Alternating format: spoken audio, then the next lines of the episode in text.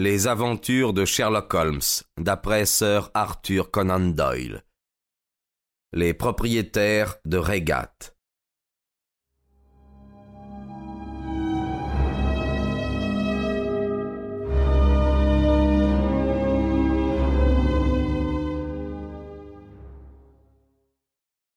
En premier lieu, j'aimerais que vous offriez une récompense vous-même, car la police mettra du temps à fixer la somme, et il convient d'agir au plus vite. J'ai préparé une formule, voudriez-vous la signer?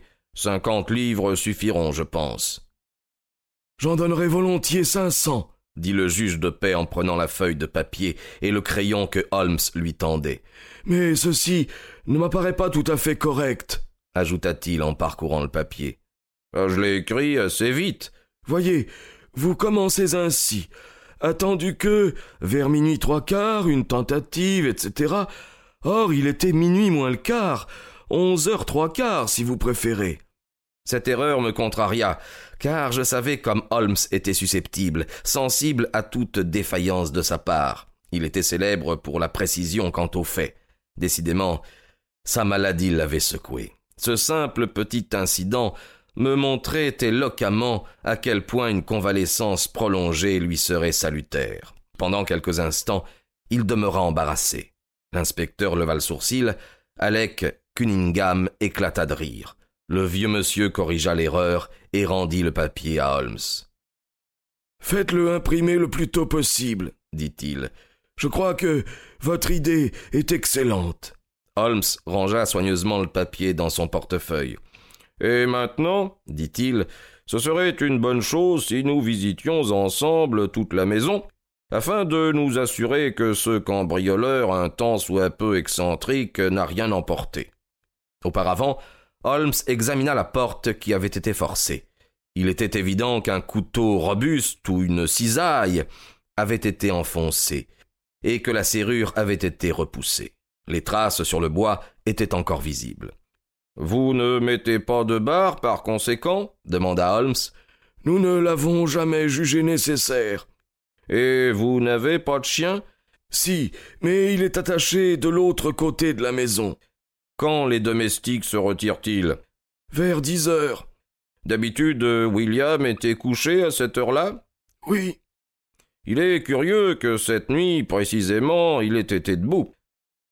À présent, monsieur Cunningham, je serais très heureux si vous vouliez bien nous faire visiter votre maison. Un couloir d'allée où débouchaient les cuisines menait par un escalier en bois directement au premier étage de la maison. Sur le palier aboutissait un deuxième escalier plus décoratif qui venait du vestibule de devant. On y voyait les portes du salon ainsi que de plusieurs chambres, dont celle de M. Cunningham et de son fils. Holmes avançait lentement, observant toute l'architecture de la maison. D'après l'expression de son visage, je compris qu'il était sur une piste chaude, mais je n'imaginais guère la direction où l'engageaient ses déductions. Mon bon monsieur, s'écria non sans impatience M. Cunningham. Ceci n'est sûrement pas nécessaire. Ma chambre est là, au bout des marches, et celle de mon fils est la suivante. Je laisse à votre bon sens le soin de dire si le voleur a pu monter sans que nous l'ayons entendu. Vous devriez faire euh, demi-tour et chercher une autre piste, je crois, fit le jeune Cunningham avec un sourire malicieux. Je vous demanderai pourtant de tolérer encore un instant mon caprice. J'aimerais, par exemple, voir jusqu'où s'étend le champ visuel à partir des fenêtres. Ceci est la chambre de votre fils? demanda Holmes en poussant la porte. Et voici le cabinet de toilette où il était assis en train de fumer quand l'alarme fut donnée. Sur quoi donne la fenêtre? Il traversa la chambre, ouvrit une porte et jeta un coup d'œil dans la pièce commune. J'espère que vous êtes satisfait maintenant, interrogea avec humeur M. Cunningham. Merci, je pense que j'ai vu tout ce que je désirais voir. Si c'est absolument nécessaire, nous pouvons entrer dans ma chambre. Si cela ne vous dérange pas trop. Le juge de paix haussa les épaules, et il nous conduisit dans sa propre chambre, fort confortablement meublée. Pendant que nous la traversions en direction de la fenêtre, Holmes ralentit pour se mettre à ma hauteur en queue du groupe. Au pied du lit, il y avait une petite table carrée qui supportait une carafe d'eau et un panier d'oranges. En passant à côté d'elle, Holmes, à ma grande stupéfaction, se pencha et la renversa. La carafe se brisa en mille morceaux, et les fruits roulèrent dans toutes les directions. C'est malin, Watson, s'exclama-t-il froidement. Vous avez bien arrangé le tapis. Tout confus, je me baissai et commençai à ramasser les fruits. Certes, j'avais deviné que, pour un motif quelconque, mon compagnon désirait que j'assumasse la responsabilité de cette maladresse. Les autres firent avec moi la chasse aux oranges et nous remîmes la table d'aplomb. Tiens, s'écria l'inspecteur, où est-il passé? Holmes avait disparu. Attendez-moi ici, fit le jeune Cunningham. Ce type, à mon avis, euh, n'est pas dans son assiette. Venez avec moi, papa. Et ils se précipitèrent hors de la chambre. Nous demeurâmes tous trois, le colonel, l'inspecteur et moi, à nous regarder stupéfaits. Ma foi, je commence à croire que M. Alec a raison, murmura l'inspecteur. C'est peut-être une conséquence de sa maladie, mais tout de même. Il s'arrêta court. Un cri, presque un hurlement retentit. Au secours À l'assassin Comme un fou, je me précipitai sur le palier, car j'avais reconnu la voix de mon ami. Les cris s'étaient transformés en gémissements rauques, inarticulés. Ils provenaient de la pièce que nous avions visitée en premier. Je me ruai à l'intérieur puis dans le cabinet de toilette. Les deux Cunningham étaient penchés au-dessus du corps prostré de Sherlock Holmes. Le fils lui serrait la gorge à deux mains, le père lui tordait un poignet. En un éclair, nous les eûmes arrachés à leur proie. Holmes se remit sur ses pieds très pâle, visiblement épuisé. Il chancelait. Arrêtez ces hommes, inspecteur halta-t-il. Sur quelle accusation? Celle d'avoir assassiné leur cocher, William Kirwan.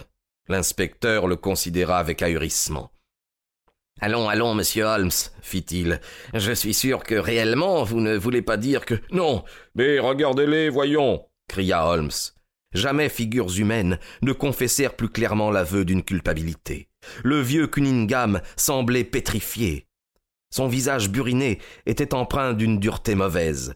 Le fils avait perdu toute sa jactance, toute sa gouaille.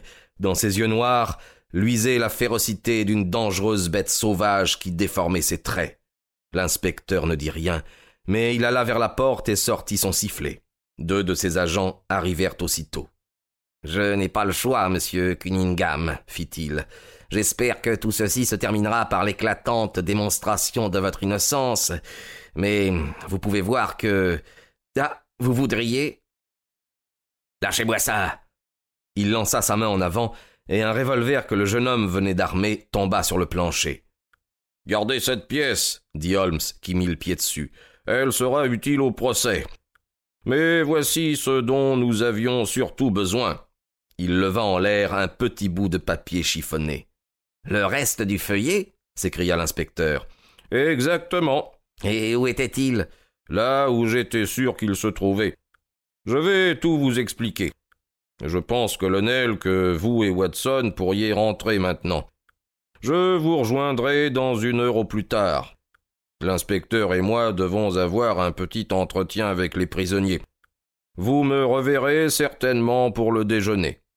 Sherlock Holmes tint parole. Vers une heure, il pénétra dans le fumoir du colonel. Il était accompagné d'un vieux monsieur qu'il présenta comme le monsieur Acton, dont la maison avait été le théâtre du premier cambriolage. Je désirais que monsieur Acton fût présent pour écouter ma démonstration, dit Holmes, car tout naturellement les détails ne lui sont pas indifférents.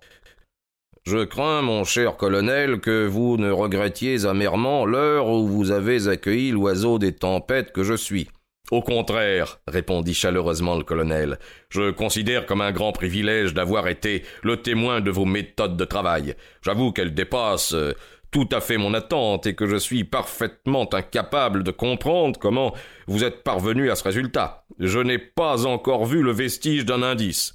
J'ai peur que mes explications ne vous déçoivent, car j'ai toujours eu pour habitude de ne rien cacher de mes méthodes à ceux qui, comme mon ami Watson ou tout autre, s'y intéressent intelligemment. Mais tout d'abord, comme je suis encore sous le choc des coups que j'ai reçus dans le cabinet de toilette, je crois, colonel, qu'une rasade de votre cognac me fera grand bien. Mes forces ont été soumises à dure épreuve. Je croyais que vous étiez débarrassé de ces crises nerveuses. Sherlock Holmes rit de bon cœur. Nous en reparlerons tout à l'heure, dit-il.